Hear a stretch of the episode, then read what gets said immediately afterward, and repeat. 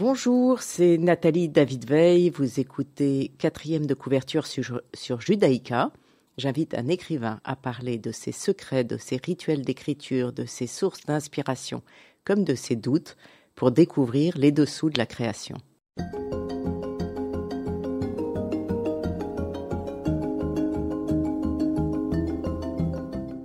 Bernard Werber, bonjour. Bonjour. Vous venez de publier Le temps des chimères chez Alba Michel. Oui. Euh, et je vous remercie d'être avec nous. C'est un livre plaisir. absolument passionnant. Euh, je vous présente, bien que vous soyez déjà très connu. Euh, vous êtes un écrivain français après 12 ans de travail et des dizaines de refus auprès des maisons d'édition, votre premier roman Les Fourmis a été édité en mars 91, suivi d'une trilogie des Fourmis. Vous travaillez par cycle. Après les fourmis, le cycle des anges, où vous approfondissez le thème de la vie après la mort, en rédigeant les Thanatonautes, suivi, de l'Empire des anges, qui se classe euh, numéro un des ventes dès avril 2000 puis le cycle des dieux, aventurier de la science, troisième humanité. Vous lancez un, un site web pour rechercher ou imaginer les futurs possibles de l'humanité, thème que vous explorez ici dans le temps des chimères, puis le cycle des chats, Pandore, 25 romans, 17 nouvelles, des livres expérimentaux, des BD, des pièces de théâtre, une émission sur France Culture depuis euh, août 2023 où vous présentez chaque mercredi à 7h55 le biais de Bernard Werber. Euh, ce sont des chroniques, n'est-ce pas? Euh, Oui, euh, c'est un peu une réflexion sur le futur, vers où on va, et j'essaie de d'apporter une vision optimiste de comment les choses pourraient s'arranger. Et vu que la période est un peu compliquée, je crois qu'on a besoin d'optimisme. Vos œuvres ont été traduites en 35 langues, 30 millions d'exemplaires vendus dans le monde. Quel effet ça fait d'être tellement lu? Ben, en fait, c'est ce que j'ai souhaité. Euh, mon éditeur m'a dit, euh, soit tu as la reconnaissance euh, du petit milieu parisien, soit tu as la reconnaissance du public. J'ai dit, je veux le public. Et à partir de là, j'ai souhaité le temps et l'espace, c'est-à-dire exister dans le temps, que mes œuvres soient lues après ma mort et dans l'espace, c'est-à-dire que je sois lu dans d'autres pays. Et donc je crois que ce qu'on a, on le souhaite. Euh, D'ailleurs, voilà, voilà un petit message qui va aider peut-être certains de vos auditeurs.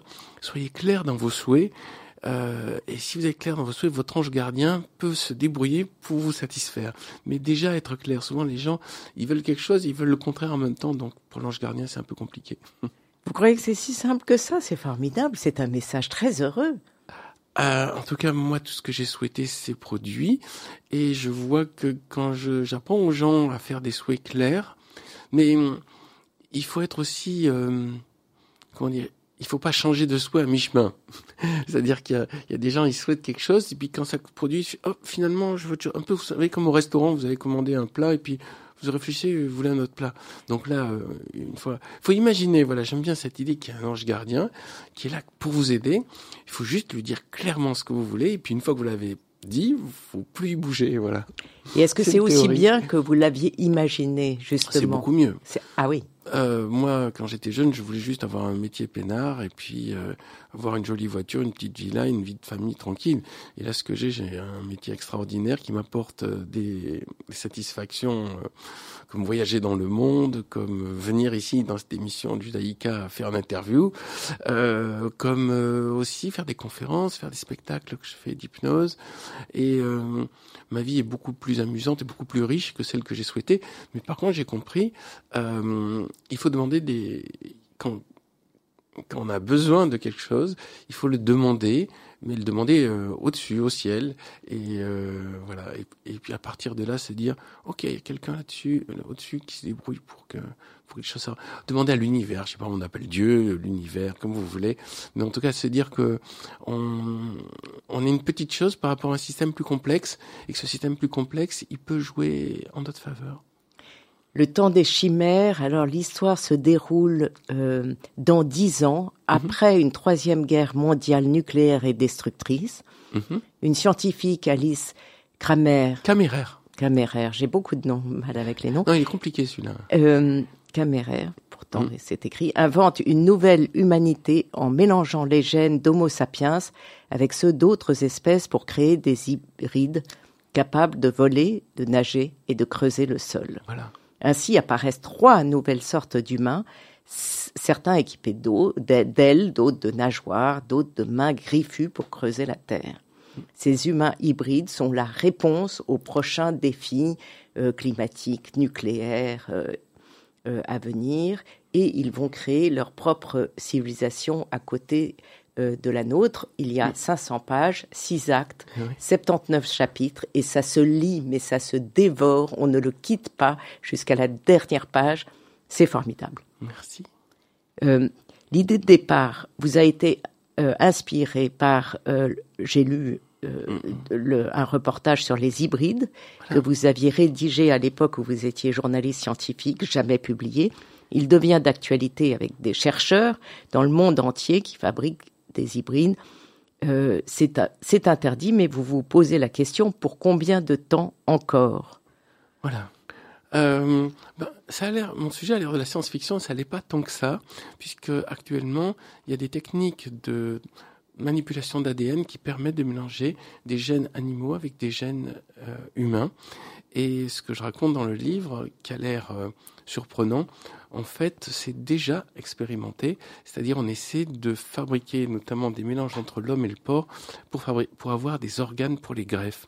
Donc, moi, j'ai juste poussé le curseur un peu plus loin et j'ai imaginé comment serait un futur dans lequel on fabrique des hommes, euh, ce que j'appelle des chimères, c'est-à-dire des mélanges entre les humains et des animaux, qui soient notamment capables de voler, qui est le rêve le plus ancien de l'humanité. vous rendez ce projet euh, crédible. Hein Euh, on- on- la description est terriblement réaliste, mais vous êtes extraordinairement pessimiste sur les humains, Euh, car euh, je- vais un peu vite, mais quand même ils finissent un peu mal, sauf pour votre héroïne qui est formidable, à laquelle on s'attache et on y reviendra. Mais les humains s'avèrent un petit peu décevants. Ils continuent à se battre, ils euh, se droguent, ils ne se battent pas, ils sont passifs.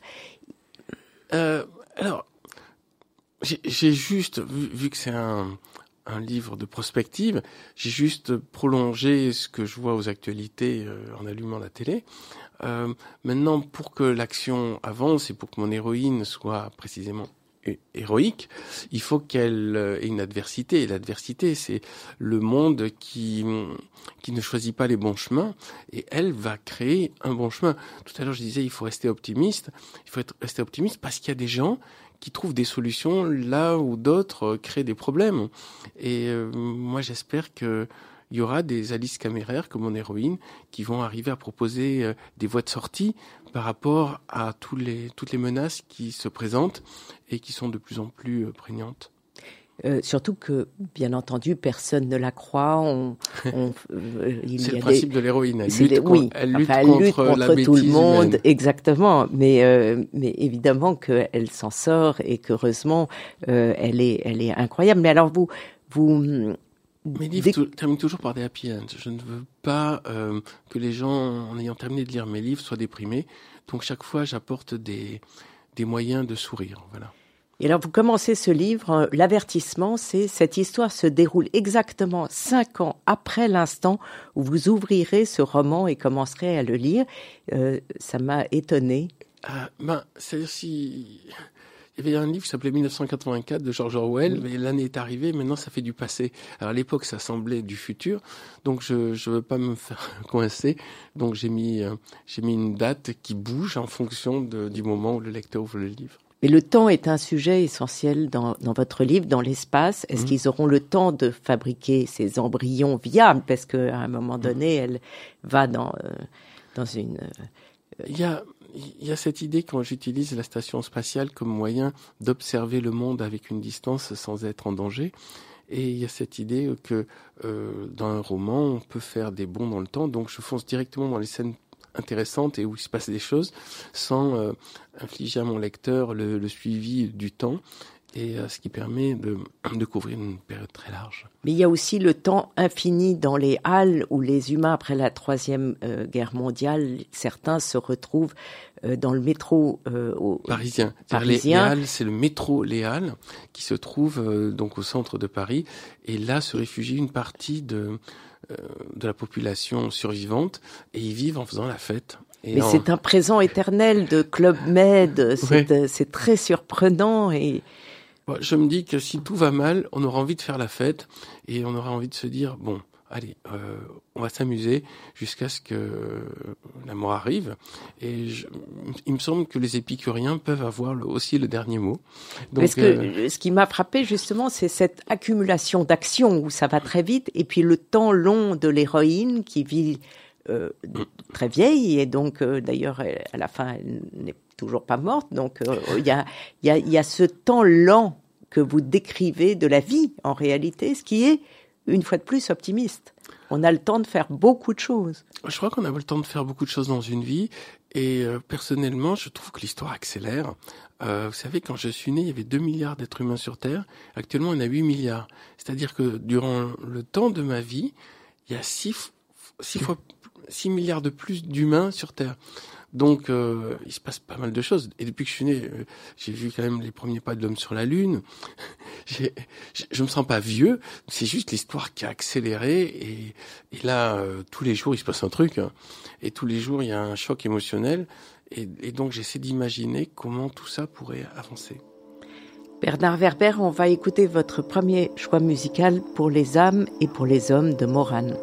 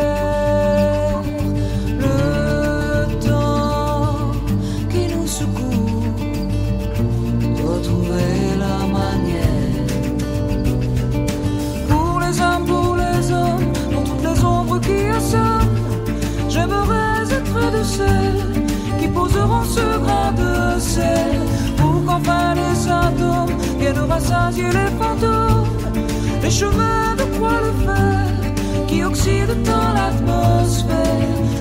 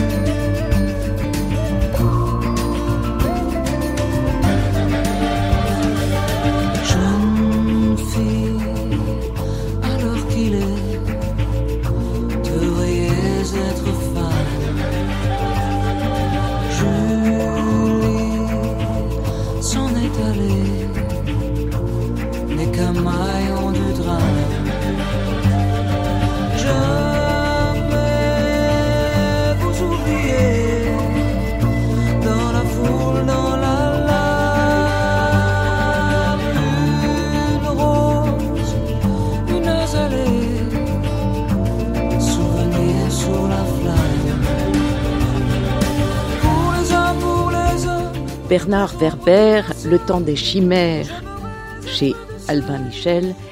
Euh, on vient d'écouter Pour les âmes et pour les hommes de Morane. Pourquoi ce choix? D'abord parce que Morane était une amie. Elle m'a demandé de réaliser son clip pour les âmes et pour les hommes, donc je crois qu'il doit être trouvable sur Internet, que le tournage a été fabuleux et que je venais souvent à Bruxelles pour venir la voir. Et, euh, c'est quelqu'un qui est très cher à mon cœur et c'était, euh, comment dire, ma grande amie belge. voilà. Vous qualifiez votre style de philosophie fiction. Vous mélangez spiritualité, science-fiction, polar, biologie, mythologie.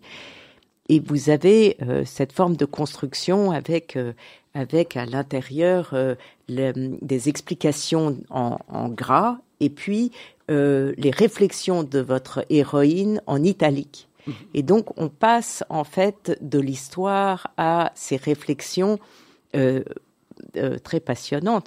Euh, est-ce que euh, l'encyclopédie du savoir relatif et absolu, on le retrouve évidemment, enfin c'est un de vos livres, mais on le mhm. retrouve dans euh, tous vos livres. Vous, vous aimez avoir cette continuité d'un livre à l'autre? C'est l'encyclopédie du savoir relatif et absolu, un, continue un projet qui est euh, apprendre des choses à mes lecteurs. Euh, l'idée, c'est que quand les gens lisent mes livres, ils doivent savoir des choses que les gens qui n'ont pas lu mes livres ne savent pas. Et euh, l'encyclopédie, c'est aussi une manière de faire un petit pas de côté. C'est-à-dire, je vous raconte une histoire, donc là, sur une scientifique qui va inventer une nouvelle humanité, mais il y a des éléments qui, dans les grandes découvertes, qui peuvent expliquer dans la réalité ce qui a inspiré le livre, mais aussi qui peuvent faire comprendre les enjeux à côté de ceux qui sont racontés. Vous avez vous-même trouvé des choses qui vous ont étonné en écrivant euh, Le temps des chimères ou vous saviez déjà tout euh, avant de l'écrire Alors j'ai déjà, que... oui, j'ai déjà trouvé euh, les scientifiques qui ont réellement fait dans le passé, dont Ivan Ivanov, qui est un Russe qui voulait mélanger un être humain avec un singe et qui a fait l'expérience. Et donc j'ai déjà retrouvé cette histoire, puis j'ai retrouvé tous les toutes les découvertes scientifiques qui ont permis euh, ce qui va se passer dans, dans le temps des chimères. Euh, ce qui m'amuse quand j'écris un livre, au-delà de raconter une histoire, c'est moi-même d'apprendre à fond mon sujet pour découvrir des choses extraordinaires et amusantes que les gens ne connaissent pas. Alors vous racontez par exemple dans l'encyclopédie page 151 l'extinction de masse. Euh, vous écrivez depuis que la vie est apparue sur Terre, cinq extinctions de masse ont eu lieu. C'est énorme. Ben, oui, ça veut dire que nous sommes une espèce qui n'a pas la garantie de tenir éternellement, et que ça, doit, nous permettre de relativiser aussi, euh, de se dire, euh, de, voir les vrais enjeux. Les vrais enjeux sont, euh, comment dire, c'est la survie de l'espèce. Et la survie de l'espèce passera par, par des gens intelligents, et je crois aux gens intelligents, qui sont pas nombreux, mais qui sont très actifs, euh, qui pourront sauver l'ensemble du troupeau qui est pas forcément intelligent et qui agit pas forcément dans la bonne direction. D'ailleurs, vous, vous décrivez ce, euh, ce monde post-troisième guerre mondiale où euh, même les hybrides deviennent comme les hommes et ont les mêmes travers avec le racisme, la violence, la jalousie, la guerre inévitable. Mhm. Euh... Oui, ben, il faut affronter. Vous savez, un, un roman, c'est une épreuve, c'est-à-dire qu'il y, a un héros qui va, qui a un challenge, qui doit arriver à, bon là, le challenge de mon héroïne, Alice Kammerer, c'est de sauver l'humanité. Donc plus le challenge est difficile, plus euh, le roman donnera envie de tourner les pages. Et c'est un peu le seul objectif, c'est de distraire, et le second objectif, c'est d'apprendre. C'est-à-dire l'idée, c'est que les gens apprennent en se distrayant. Mais d'abord, il faut se distraire. Donc, il faut qu'on ait envie de connaître les péripéties et de suivre les aventures de mon héroïne. Et alors, il y a une description extraordinairement précise qui m'a beaucoup amusée sur vos euh, chimères. Donc, il y, a, il y en a trois sortes, les aériales, les diggers et les nautiques. Diggers, c'est les creuseurs. Ils les... creusent le, sol. Et donc, euh, il y a... Euh, euh, le descriptif de l'individu, l'architecture où ils vivent, la musique, la danse, la gastronomie, la philosophie, la politique, le rituel de reproduction, le, enfin. Oui, j'ai inventé des animaux nouveaux qui sont moitié humains, moitié animaux, mais il fallait évidemment que je fasse des recherches scientifiques pour que ça, ça, ça soit crédible. Euh, l'un des enjeux d'un roman, c'est d'être vraisemblable. Si vous dites juste, bon, c'est un mélange entre un humain et une chauve-souris, c'est pour ça qu'il a des ailes, euh, bon, ça fait Batman, mais ça fait pas crédible. Si j'explique précisément comment l'ADN est modifié, en fait, c'est pas, il n'a pas comme un ange des bras et des ailes, mais il a ou des bras ou des ailes. J'explique techniquement comment ça fonctionne et comment il peut y avoir un nouveau langage, une nouvelle culture autour précisément de ce de cet hybride, de cette chimère. Oui, mais ce qui, ce, que, ce qui est formidable dans ce livre, c'est que justement, vous, vous, il y a eu la fiche technique, si je puis dire, et puis et puis euh, l'aventure qui, qui la mise met en scène, voilà la ouais. mise en scène de, de ces Cette fiche de- technique. ouais, voilà de, de ce monde et on rentre dans un univers absolument incroyable avec une imagination folle l'imagination culinaire euh, par exemple euh, ou euh, une imprimante à nourriture, moi j'aimerais la voir celle-là. Nous plaçons, je vous cite, de la poudre de nutriments dans un compartiment, nous réglons le goût avec un bouton et nous pouvons gérer la texture et la couleur. Ah Oui, bah ça, on- je pense qu'on va le voir. hein. Euh, quelque part, déjà, euh, j'ai vu des distributeurs d'hamburgers ou des fabricants de, de certains aliments. L'imprimante à nourriture n'est pas très loin de l'imprimante 3D euh, pour fabriquer des sculptures. C'est juste qu'on remplace euh, la pâte euh, non comestible par la pâte comestible, je crois. Enfin, c'est un détail. C'est pas. Non, non, mais il y a aussi les aériales qui ont adopté leur gastronomie pour Voilà. le goût des, Exactement. de leur clientèle sapiens. Donc euh, il y a des y a des noms de De plats plats.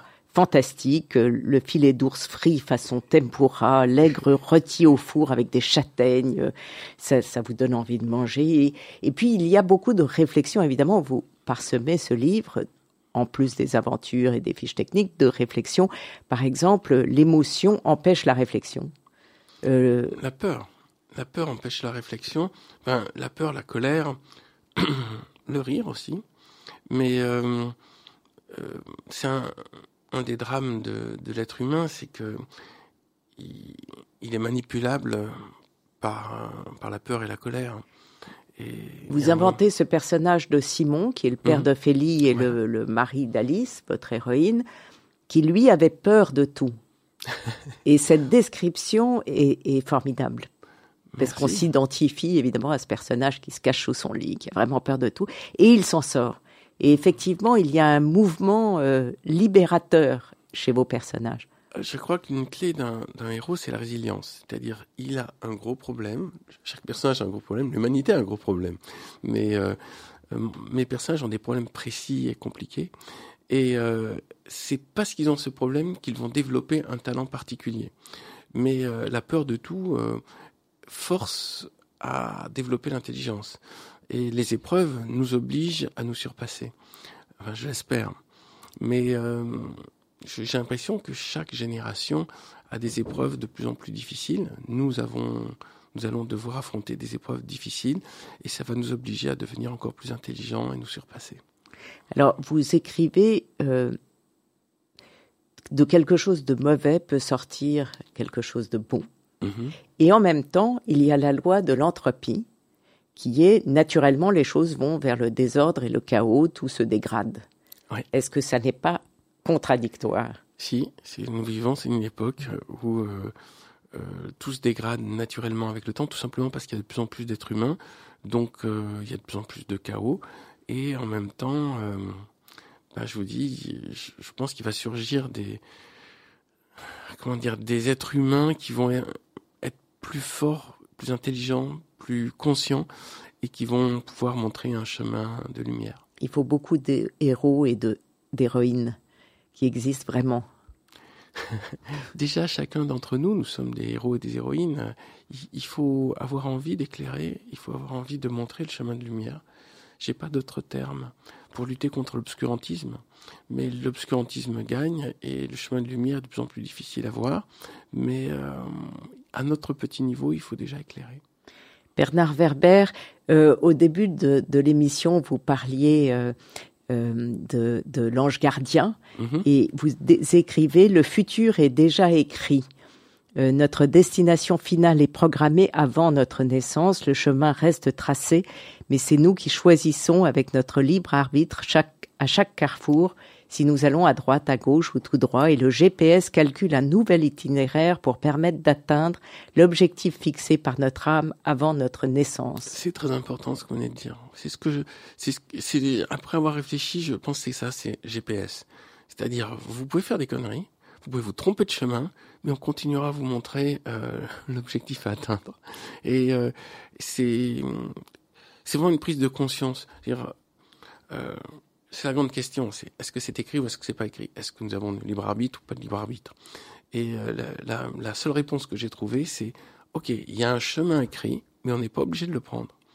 Et ce chemin, c'est d'ailleurs le thème de mon prochain livre. Je vais développer encore plus cette idée. Ça me semble important de la comprendre. On va écouter euh, Bernard Werber, Alléluia de Richard Gottener. Vous l'avez choisi parce que vous aimez l'écouter ou pour une... Euh, alors d'abord, j'ai rencontré Richard Gottener, je, trouve que c'est un, type formidable. De cette chanson m'a troublé parce que depuis que je suis petit, j'ai une tête de grand sage, parce que je suis chauve à lunettes et que, je parle doucement et que je m'intéresse à, la science. Et euh, l'histoire raconte la trajectoire d'un grand sage qui finalement s'aperçoit qu'il a juste oublié de faire une chose, c'est en gros de déconner franchement. Et je crois que c'est un de mes problèmes. J'ai jamais eu de période de relâchement complet. Je suis tout le temps en train de réfléchir et, voilà. Et Donc, vous croyez que c'est un problème? Oui, normalement, il faut avoir ce qu'on appelle une jeunesse. Il faut aller en boîte, il faut se saouler la gueule, il faut prendre de la drogue, faut faire avoir au moins cette étape. Et je n'ai pas eu cette étape. Et c'est ce que raconte cette chanson. C'est que tout d'un coup, il s'aperçoit qu'il a oublié de déconner, quoi. Et voilà, ça sera une vie où j'ai oublié de déconner. On va l'écouter.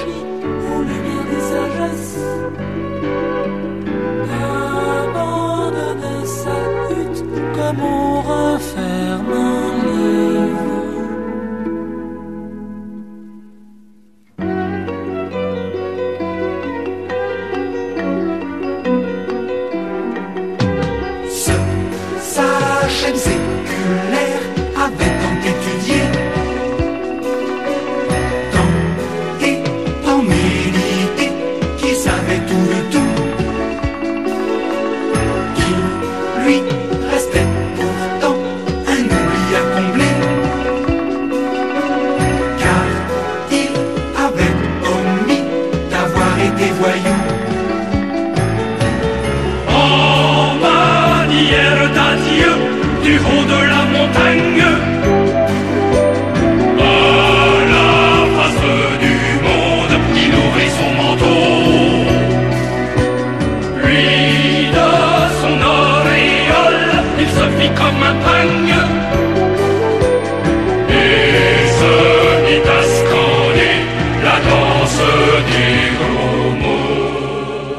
Bernard Werber, Le temps des chimères, roman chez Albin Michel qu'il faut absolument lire de toute urgence pour toutes sortes de raisons.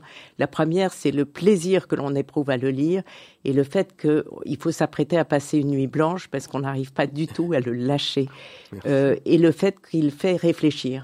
Mm. Et c'est rare les livres qui ont les deux à la fois, et celui-là, là, puisque en effet, euh, vous parlez de thèmes assez euh, enfin, essentiels, et les, les personnages, euh, euh, lequel vous préférez entre Alice, euh, la jeune et brillante scientifique, qui elle non plus ne déconne pas beaucoup euh bon, y a, Quand on écrit un roman, il faut trouver ce que j'appelle un capitaine de bateau, c'est-à-dire quelqu'un qui va être au gouvernail et qui va gérer les tempêtes et les vagues Et normalement, le lecteur est censé aimer le capitaine du bateau, en tout cas se prendre lui-même pour le capitaine du bateau.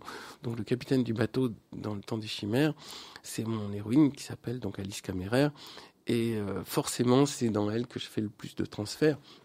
Maintenant, ça m'a amusé aussi de penser comme un être capable de voler, capable de nager ou de creuser. Et, euh, évidemment, j'ai ce rêve moi-même d'avoir des ailes et de, pouvoir voler. Mais euh, Alice Caméraire, elle, a une chose de fantastique, c'est que elle pense le futur et elle pense le futur non pas en, vivant dans la peur, en se disant oulala, tout se complique, mais en, en disant ok, euh, je vais inventer moi-même le futur. Et je crois que c'est ce que je propose à tous mes lecteurs, c'est ne soyez pas passifs devant l'histoire qui est en train de se dérouler, euh, cherchez un moyen, et il y en a forcément, de, de devenir actif, de devenir un acteur qui change le monde. Euh, moi-même, à mon petit niveau, le moyen que j'ai trouvé, c'est d'écrire des livres et d'essayer d'influer ou de d'ensemencer la, la pensée des autres pour qu'eux-mêmes aient envie d'agir.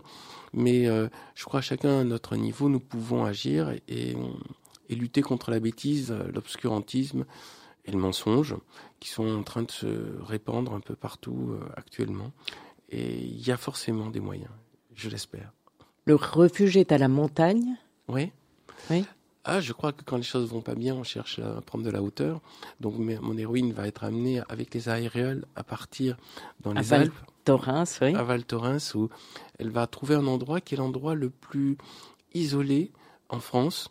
C'est-à-dire c'est l'endroit où vous êtes coupé le plus du monde et le plus haut. C'est une station de ski la, la plus élevée. Et euh, là, elle va recréer une culture qui va être un mélange entre euh, la culture humaine euh, normale, ancienne, nous, et cette nouvelle culture avec les aérials qui, eux, ont une vision, une perception du monde différente puisqu'ils savent voler. Et euh, elle va arriver à créer une alliance. Bon, je ne vais pas spoiler le livre, mais il va y avoir un, rapport différent selon le rapport avec les hybrides, donc ceux qui savent voler, ceux qui savent nager et ceux qui savent creuser. Oui, qui ne s'entendent évidemment pas du tout, mais ça c'est qui sont différents. C'est-à-dire, il est normal qu'un être qui vole méprise ceux qui creusent et euh, que ceux qui nagent aussi euh, se sentent, euh, comment dire, étrangers à ceux qui volent et ceux qui creusent. C'est c'est presque trois classes différentes, donc c'est normal qu'ils considèrent que c'est eux qui ont raison et que les autres ont tort. De toute façon, tout le problème de, de l'humanité, c'est que chacun considère qu'il détient euh, la raison et, la vérité. Maintenant, euh, la force consiste à regarder plus loin et à se dire, OK, au-delà de tous les problèmes qu'on voit, comment peut-on trouver des solutions pour le long terme? Et c'est mon travail de romancier, c'est de réfléchir à ça et de proposer des idées. Voilà. Après, ils comprennent qui pourra. Merci beaucoup Bernard Werber, Le temps des chimères chez Albin Michel. Merci à vous de m'avoir invité Nathalie. Cette émission sera rediffusée dimanche à 14h. Vous pouvez la réécouter sur vos podcasts sur le site de Radio Judaïka et je vous retrouve mardi prochain à 11h. Merci.